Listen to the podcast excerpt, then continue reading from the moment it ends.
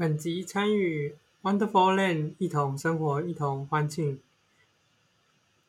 的串联活动，这个串联活动已经第二届喽，欢迎大家一起线上挺同游。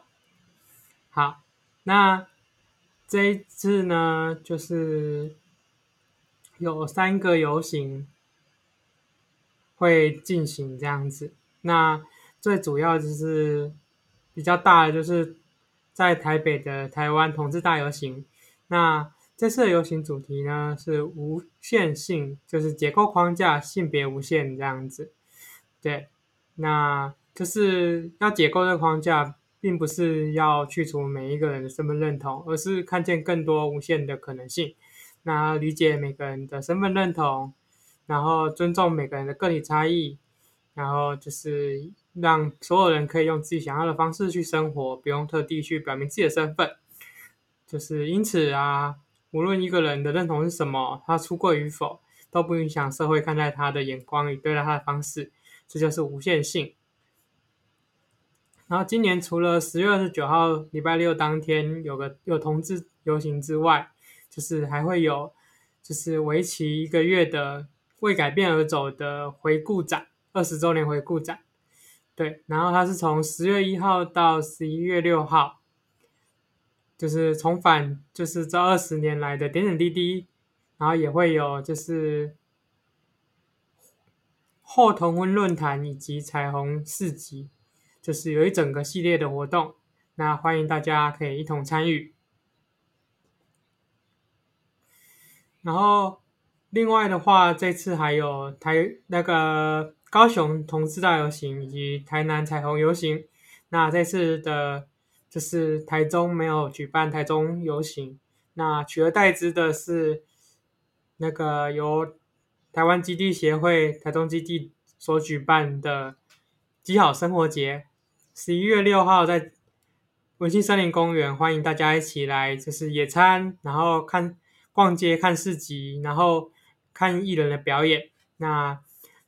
整整天会有一个蛮大型的庆祝活动，就是作为一个就是台中本地的一个大型的活动这样子。然后这次小春我也有当筹备的人员，那可以期待一下一些大力游戏啊，或者是里面的一些活动哦。好，那高雄同志大游行的话。这次游行主题是无体之爱，然后游行的日期是十一月十九号。那希望大家能够用身体去感受这样子。然后疫情期间，生活空间只剩下身体所及之处。那面对未知的不安定性，少了对外的连接，即便是孤独的，还有身体的存在啊。那因此，我们相信，即使位于异处，就是依旧能够。在无体之中与彼此相会亲近，那邀请大家一同在十一月十九到高雄，身体力行这场属于你们的盛宴。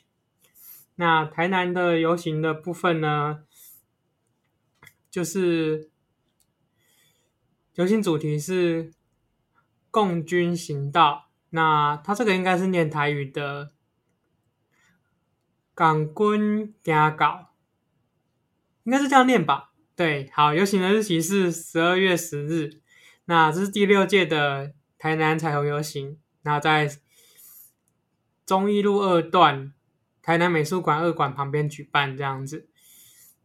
那无论你的容貌啊、年龄啊、气质、性倾向、性别认同，是不是有感到焦虑，就穿上你自己喜欢的衣服，你的光谱组合就是你的黄金比例。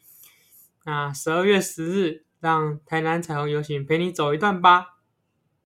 那这次的那个串联活动，KK Bus 也有参与串联。那 KK Bus 家庭方案，平均一个人只要四十元，三人家庭月每月一九九，六人家庭每月二百四十元。同住家人，不管你是爸爸妈妈、宿舍室友，都可以多人成家。九千万首。日韩华语、西洋歌曲和各种 Podcast 听到饱。那独立的账号听歌不用怕被干扰，离线听、动态歌词等超实用的功能。立即搜寻 KK Bus，了解更多，请看资讯栏哦。好，那听说你现在有自己的节目，你要不要稍微介绍一下吧？好，那我本来是跟阿成跟阿夏在主持阿特茶水间，那那边同时我们还是会继续经营，因为那边已经两年多了。那但是呢，因为我自己有很多话想说，所以后来我自己成立了一个新的频道，叫做《西游记》，也欢迎大家去搜寻。那《西游记》是大写的 C，就是 A B C D 的呃那个 C 吼。不要打成《西游记》吼，也不是《周游记》吼，是《西游记》哦。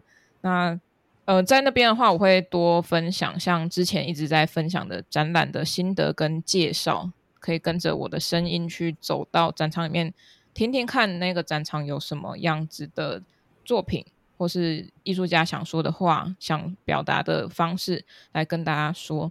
那也会。多多的新增一些有关于我自己个人有兴趣的主题，像是一些教育心得啊，或是我自己喜欢的音乐、电影的分享，或是我去工作哪里有趣的发生什么事情，都会在《西游记》里面一一的把我的生活揭露出来。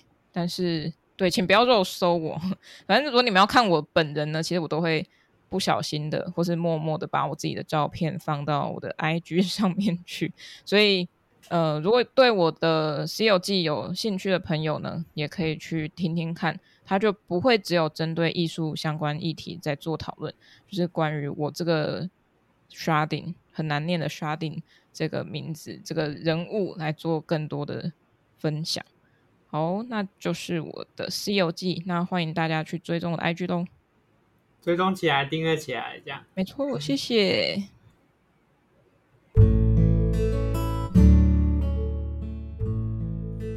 欢迎来到 Genderless，真的累死，在这人生很难的社会中生存，不累死真的很难。我们会找人聊聊聊天，听听大家的故事，并从跨性别者的视角出发，去看看这个世界，分享讨论彼此的观点，有说有笑，有声有泪。度过充实的时光，欢迎来加我们一起聊天吧。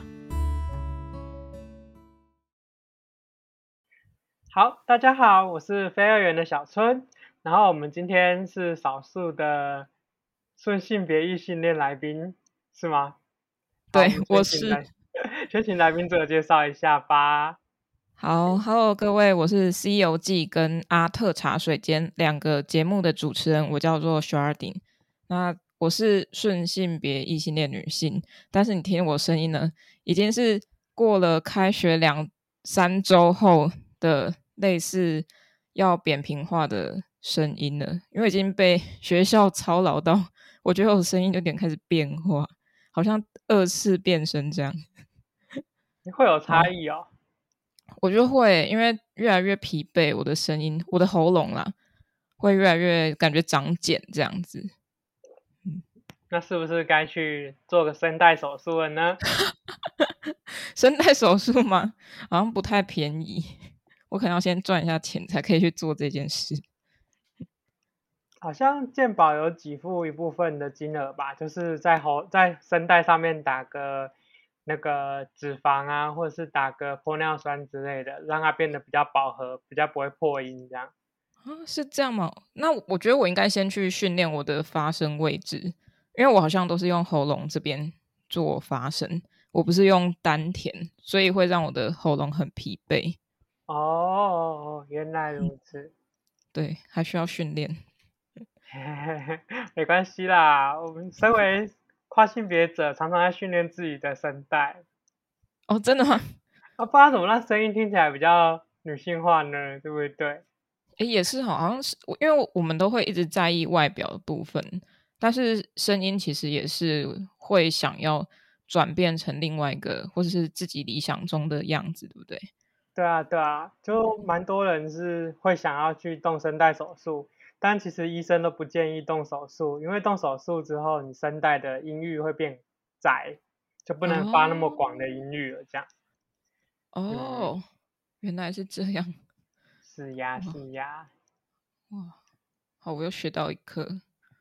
哈，好，那身为顺性别女性，对于容貌跟身材有着什么样的困扰吗？我吗？我自己吗？嗯，对啊，我自己，因为我是出生就是一个被指定是一个女性，然后我证件上也是女性，然后大家看到我的话，目前就是可能从我国中以后开始会穿自己打扮的那种，就是时刻，就是你已经可以脱离学校的限制，穿一些便服啊什么的。自从那之后开始，大家都觉得我。是一个中性的打扮，但我我也觉得没错，我就是这样中性打扮。但好像这样子会，第一个是呃性别取向的问题吧，就是大家可能会认为我是喜欢女性，喜欢同性，但是其实我是喜欢异性，是喜欢男性，所以我自己嗯，这是一个比较困扰的问题吗？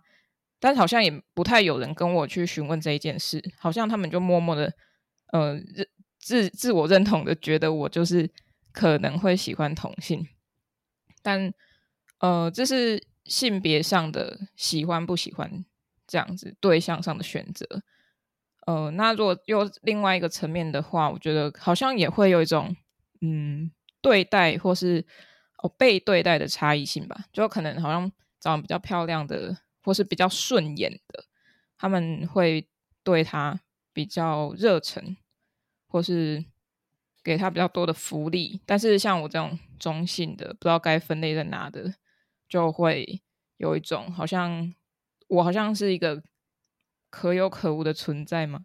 我这样讲好像有点危险。对 对对，但是那是我自己的体验，我自己的经验来说。好像会有一些类似这样的困扰，但我觉得这样子的困扰目前对我人生没有到非常，嗯，会让我感到不舒服，或是会很，嗯、呃，让我一直纠缠很久。我觉得还好，对，但也是要看什么年龄发生什么事情呢？嗯，怎么听起来有点点小无奈？小无奈吗？嗯，好像我我也不太觉得说需要去嗯、正视这个问题，因为它没有到影响我的生活，影响到什么层面。但是好像某种程度上又有一点点，因为外貌的关系，让我嗯有有些时候或是有段时期是有被。嗯，可能是被排挤啊，或是被嗯欺负吧。我在猜啦，有可能是这一部分的原因。嗯嗯，感觉加加减减都会有一点点吧，对啊？嗯，就是长相长得好、嗯、好看的都会比较吃香一点。嗯嗯，但我觉得，但我觉得之前看到你的时候。是没有说特别，就是有那种女同志的感觉啊，不会啊，真的哦？对啊，因为就是蛮就是一般中性的打扮啊，不会说有那种就是一看就是会喜欢女生的那种感觉啊。哦，还是你们的雷达比较准啊？像我都看不懂，就是不是有那种所谓的 gaydar 嘛？然后、呃、对。我完全无法理解，就是我可能会想说，哎，这个会不会是？然后就去问了别人，然后他的这个雷达非常精准，我就问了他，结果他就跟我说不是。然后说，哎，我怎么，我我到底怎么样去判断他？可可是这样的判断好像也很奇怪。但是我就觉得他们好厉害，为什么可以一眼就感受的出来？我就是那种非常混沌的，无法马上理解的。那种感体质嘛？对，这我也不知道哎。就有的时候是从打扮，有的时候是从气质，然后声音之类的综合判断下来，就会就会有一个大概的可能性为多少这样。然后剩下来就是要去问当事人才会知道了。嗯，那如果听我的声音的话，单纯听声音，你会有什么什么分别吗？我不看听声音哦，对，不看视觉，就是当做我们以前我们没有见过面，就单纯听声音的话，单纯听声音的话，一点点吧，就是有几率，有几率。对啊，这样也也不错啊，就是不要限制任何可能性。我喜欢这个答案。如果喜欢我们分享的，欢迎追踪 IG 以获得最新的消息。关于节目的资讯呢，都放在下方的资讯栏当中哦。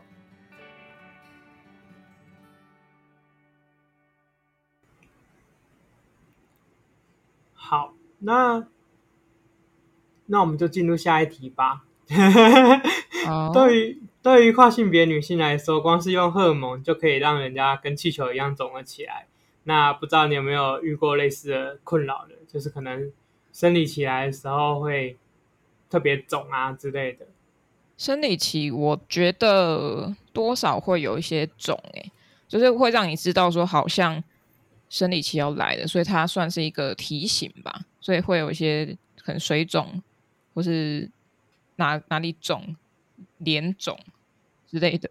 但是呃，如果除了这些之外，呃，我我自己觉得啊，我们家好像有一些易胖体质，因为从我爸爸那边那边的家人，我妈是这样说，好像有一些易胖的基因吧，所以只要多吃一点就会很胖，就算我少吃了，也是要控制到一定程度一段时间才可以比较瘦，然后当然也要维持运动。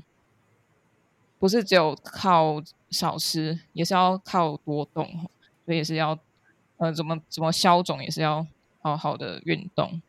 所以，呃，这个我觉得这个易胖体质是一直到我高中才慢慢的不见，不见不是因为不是真的这个基因不见，是因为当时候有被排挤。高中的时候，因为我的学制是一个比较。呃，不太像一般高中的学制，是我们已经在大学里面上课，所以我们的课程都是像大学生那样，所以我们只有某几堂体育课，我们必须要穿呃体育服装或是穿制服，其他时间、其他天，我们通常都是穿自己的便服。那那时候就开始要，嗯，有点像注重打扮吧，就是就算你不打扮，你还是好像多少会被同学影响。或是如果你不注重打扮，那也没差，反正就会被归类在不打扮的那一群里面。然后有打扮的，他们就会自己自动分类成会打扮、会化妆、会讲一些，呃，我自己也不太懂他们话，就是他们之间的话题。那有一群就会变成，呃，长得嗯中规 中矩，然后品学兼优的一群，反正就会自动依照像是。外表或是表现去做分类，那我刚好就放在呃长相平庸，但是呃成绩还不错的那一群里面，我们自己就会成为一个群体嘛，通常都是乖学生群体，不是不是说其他人不乖，嗯、只是我们重视的不一样了，是因为我们可能比较注重学科，然后别人注重别的，然后在那个群体里面，其实我是里面。最应该算最胖。当时我刚上去高中的时候，因为我国中其实胖到一个不行，是因为到高中后后才开始注意说，哦，原来我这样的身材在班级里面算是非常重的，因为他们都是一个正在花样年华时期，他们很喜欢打扮之类的，所以我自然会觉得说，好像我自己也要跟随他们的步调。所以我在高中那一个群体里面，他们吃东西真的吃非常少，然后甚至有些人在减肥，所以我就想说，哎，那我是不是也可以试着来减肥？那也有些时候就跟他们吃一样东西，比如说一个非常小盒的炒米粉，那你吃完就中午只吃那个东西，然后就没有了。然后其实长久下来，你就会自动变瘦，因为它你进食的热量就变少。然后再加上运动，所以我从高诶国中那个时候刚上高中的时候，其实我快要七十公斤，然后一直到大概一年后吧，我就变成大概五十三左右，就是减到大概减了十七二十左右公斤。然后可是我觉得这是正常瘦哈，因为我都是我只是少吃跟多运动。但是其实心理上压力是也也也是有的，因为他们还是会依照一些外在的审美标准在看待你适不适合在这个群体。那同样的，我在这个群体里面刚好被那个群体当中最嗯、最长应该说他们最喜欢的样子的那位女性同学，然后。因为那位女性同学不喜欢我，所以就变成群体，呃，排挤我这个同学。那因为这样的关系，其实其实我心理压力有点重。那我一开始就觉得说，好像靠跟他们长得差不多，就是外形上是差不多，或者是呃作品不是不是不作品，是成绩上也差不多的话，那我可能就可以在这个群体里面存活，因为。以前就会想说，群体生活才是一个重心，因为你好像没有群体，你好像有一种失去同学、失去朋友的感觉。但后来我完全确定是他们不想跟我当朋友，甚至他们有些是因为那一位同学、那位排挤我的主要人物而来排挤我。其实他们根本没有那种那个心情想要对我不好，只是他们想要。有点有种像从众现象，所以来排挤。后来我 就因为这件事情，因为被排挤，我开始有一些心理问题，开始厌食。我会去精算我每一餐的进食的东西是什么，但是我不会去算卡路里，但是我会知道说我我是不是吃太多了，然后我会一直给自己压力，说我不能再吃，如果我再吃就会怎样怎样怎样。所以有一段时间是厌食的非常，也没有到夸张，但是是有这个现象出现。但是那个时候我根本不知道，是一直到后来我慢慢好转之后，才回去看那个时期，发现说我确实有这个问题。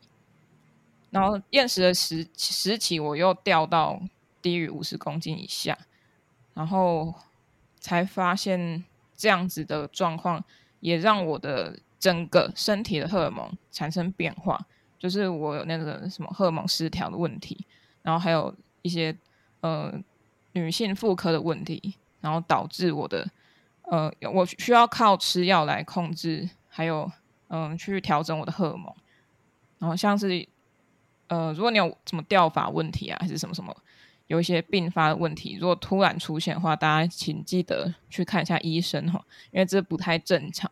还是要呼吁一下。好，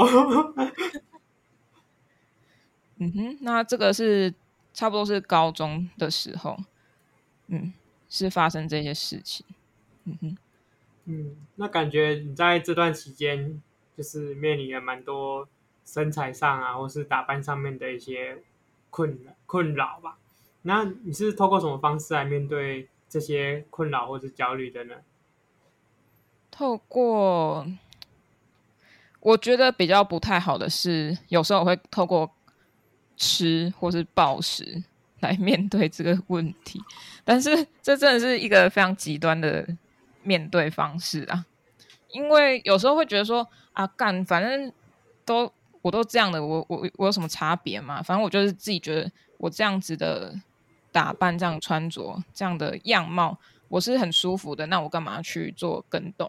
但其实身边还是有很多人会去质疑你嘛，像是最亲的家人，好了，他们就会说：“哦，你是不是，呃，你是不是变胖了，还是怎样怎样？”然后你就会觉得说：“啊，他都这样讲，我是不是真的这样子？”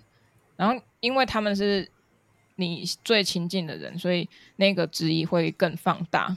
如果是一般外面的人这样说一说，可能我觉得倒还好。对，然后我自己也会看一些广告影片啊，就是可能。不小心滑到，然后就看到有人开始在在教什么怎么化妆啊，或者是他们很多现在都是说他们吃了什么胶囊，然后变几天后或者几个月后就变瘦，什么燃脂你都不用动。我想说屁啊，那怎么可能？可是还是会自己这边默默看的有几个艺人在代言这个产品，然后后来发现说，我就觉得很白痴，我就自己明明就知道不要看，然后还硬要看，所以我还叫自己说，那我就不要看了，我就看到一定程度就把它停掉，因为我觉我知道那是不可能，你不可能靠个吃一个胶囊你就可以那么厉害，就可以燃脂。然后像是化妆影片，我是之前有想要认真化妆过。去查的影片，发现干这也太难了吧，然后觉得好麻烦，你还要先去买那些材料，就是什么粉饼啊、口红啊，什么什么东西，反正你听你听我完全讲不出来，就知道我对这块有多陌生。后来我对 我对化妆影片有一个感想，就是化妆就等于我在画油画，因为你要先打底，打完底你要上色，上完色你要再弄一个保护层。好像就是就是定妆吧，还是什么什么东西？反正我就把那个化妆就把它等等号等于画油画，但是我宁愿画油画，我也不想化妆，因为我觉得化妆好麻烦，所以我就没有在做这件事情。然后我也会对自己喊话，就是告诉自己，其实身材什么什么的没有很重要，就是只要健康就好。就像我可能现在也没有像以前那么瘦。也没有像我现在还是有理想体重，但是我现在可能比理想体重多了两三公斤，那我就会想说，好，那我只要我的数值是正常的，我是在一个中间值，那我就 OK，就不要给自己太大压力，因为可能给大太大压力的时候，可能又会导致一些反弹效果，不是又变太瘦，不然就是又变太胖，就像我可能会狂吃一样，对，但是我还是希望回到我自己的理想体重，因为我觉得。在那个体态上面，我是能够感受到我身体是比较轻松的，因为现在可能还是比较微胖，所以我觉得回到那个理想体重可能会让我的一些负担比较少，至少我膝盖可以再减少几公斤的承重量。没错，就是这样。嗯，那可以考虑一下增加你膝盖耐重的能力啊，开始深蹲。然后开始在那边推，用脚在那边卧推还是什么的。对啊，或者是增加个负重，然后然后行走或是生活之类的，背一个背包啊，戴个手环啊之类的那种。哦，所以不不一定要着重在脚步，身体上的也可以。啊，因为全部都是你身体在称重量啊，所以你整体重量提升了。它耐重的能力也会提升啊，像我现在都背二十公斤的背包在走路，所以我的耐重就提升了这样子。哦，好，哎，我我觉得这个也要搭配姿势正确，因为我很常驼背，所以如果我背二十公斤还是驼背的话，那我可能脊椎就直接弯到老年都是这个弯曲度了。你不能一下子就二十公斤上去了，你就慢慢增加啊。嗯。对啊，我从多少啊？三公斤、六公斤开始加，然后加到现在有二十公斤这样。嗯、哦，那很厉害。就身体会习惯这个重量，然后也可以平衡这样子，就慢慢的你各项数值都会提升，嗯、不管是肌力还是肌耐力都会有一些提升这样子。哦，原来是这样。这样子的话，你就是之后。生活上有一些需要负重的东西，例如说上下楼梯，嗯，也会比较轻松一点。哦，嗯，原来原来，对啊，我会考虑。好，那对于有类似状况的人，你有什么想要跟他们说的呢？嗯，我觉得要改变自己的想法不太容易啦，像是。可能我在青少年那个阶段就会想说，我就是想要用身材跟我的同学去做一个平衡。如果我太胖，那我就跟他一样瘦。那我减重的方式可能有点极端，但是我觉得在那个时期，大家都会有一个坚定的想法，就觉得我现在就是想做这件事情。如果我不做的话，或是有别人来反对我，或是嗯呃。我跟那些我想要成为的对象不一样的时候，我觉得如果一直去做这种反抗或是反对，呃别人坚定的事情，我觉得还是很困难的。就是大家还是会想要去坚持做某件事，那就直接去做，因为也许也许大家做了很极端的事情，但是他们会发现，可能某天发现觉得这不是一件好的改变，或是怎么样的，或是他甚至。呃，虽然有点极端，但是他慢慢的走向呃一个比较正途嘛，或是比较适合他的方式的时候，那他可能就真的找到适合他的一个生存的法则，那也无妨。但是最重要的，我还是希望大家可以在健康的基础上面去做你想要做的事情，不管是身体上的健康还是心理上的健康都一样。就是最好是达到身心上的健康平衡。那如果有其他坚持想做的，还是去做，可以去尝试。对，就把握健康这个重点就好。就是要多多询问医生。对啊，询问医生啊，或是或是你信任的人呐、啊，不一定是你喜欢的对象，就是你信任，你觉得跟他聊天，你可以得到一些比较正能量啊，或是。比较是你可以接受的，那你可以去尝试看看。嗯，就是一些资源性的团体啊，或者是同温层之类的。对对，但是也是偶尔要跳出同温层来看看外面世界，因为也许同温层的，嗯，就是太依照你的想法去走了，那还是可以多方涉猎的。那你就可以在这些。呃，不一样的眼光或是想法里面，找到你自己最适合的样子。嗯嗯，好，那到了节目的尾声，你会想怎么命名这一集呢？呃，怎么样命名吗？嗯，我自己这边有写一个答案呢、啊。这边我写的是掌握自己的人生，然后一个 slash，然后也是人生哈，一个是。life 的人生，一个是那个人的身体的人生，然后身心健康最重要，就是这样。掌握自己的人生，嗯哼。然后后面是身心健康最重要，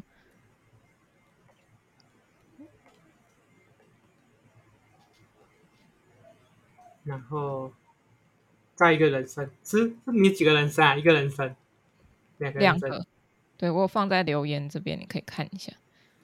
哦，好，嗯，然后我要再补充一个，一个蛮好笑的，我觉得可以分享一下，是为什么我那个时候会控制我自己的饮食？在高中的时候为什么会控制呢？因为我划到一篇文章，吼，他说可以掌控吃多少东西。那你就会比较聪明。我就看到，我就看到这一篇，我就想，哇，如果可以这样的话，那我是不是会比较变比较聪明？所以我就开始去看看我会每天会吃什么东西。所以这也是其中一个为什么会控制饮食的原因呐、但是我后来想想，就想说，哇，这也太傻了吧！这我看这篇文章，相信他，我才是白痴吧？结果我还是就是就因为这样子变瘦了，就是阴错阳差了。不过他说的也没有全错啦，就是你有那个意志力可以去做这件事情，代表说你可以把这意志力用在别的事情上面啊。嗯嗯，没错，这个也是另外一个诠释的点。嗯嗯，对啊，有有足够的自制力，才有办法有比较就是能够掌握的未来这样子。没错，所以还是有好有坏的，大家就自己选择。好。那我们这一集就到这边结束喽。嗯哼，大家再见，拜拜，拜拜。以上言论仅代表个人立场，不代表特定族群或特定他人，请大家以开放的心去听听故事，保持该有的礼貌。Genderless 提供一个多元的发声平台，目前未开放新的来宾报名，若有持续关注我们，并且有兴趣聊聊聊天。也欢迎私讯 IG，我们视情况安排录音哦。